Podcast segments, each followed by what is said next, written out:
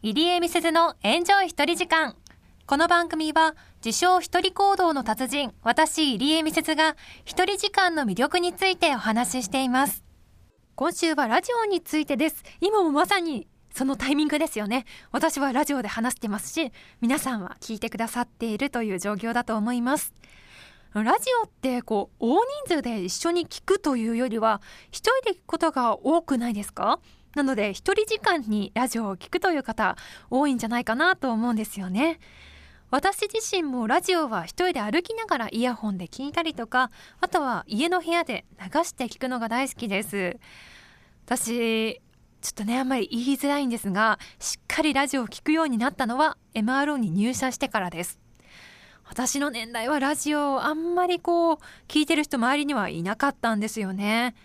ただ CA 時代にあのコミュニティ FM で私ボランティアをしていまして一応その頃から聞き始めてはいました。なんかこう宅操作をしたりとか少しだけニュースを読ませてもらったりいろいろなボランティアをしていたんですがでまあ MRO に入社することができてまあ、ラジオもあるということで入社してからはもうどうしようと思いまして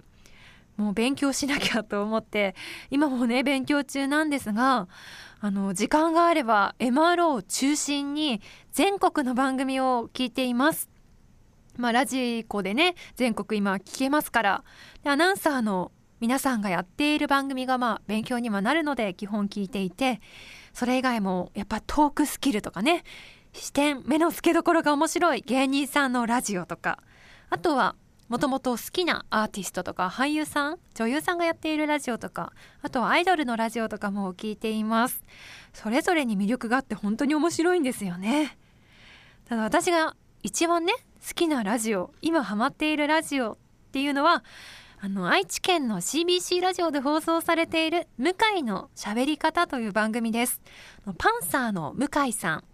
芸人さんですよね。がパーソナリティとしてやっている番組なんですが向井さん生粋のラジオ好きで本当に面白いんですよトークも。向井さんというと私イメージがラジオを聞くまではあのイケメン芸人で吉本男前ランキング何位とかね。そういうイメージだったんですよ。なんですがラジオを聞いてみると全然そのキャラクターと違ってむしろそのイケメンキャラで行った自分のお笑いの道をすごく否定していたりとか本当にそういう芸人が一番嫌いなんだよって自分で言っていたりとかもうギャップがものすごくあって面白いですし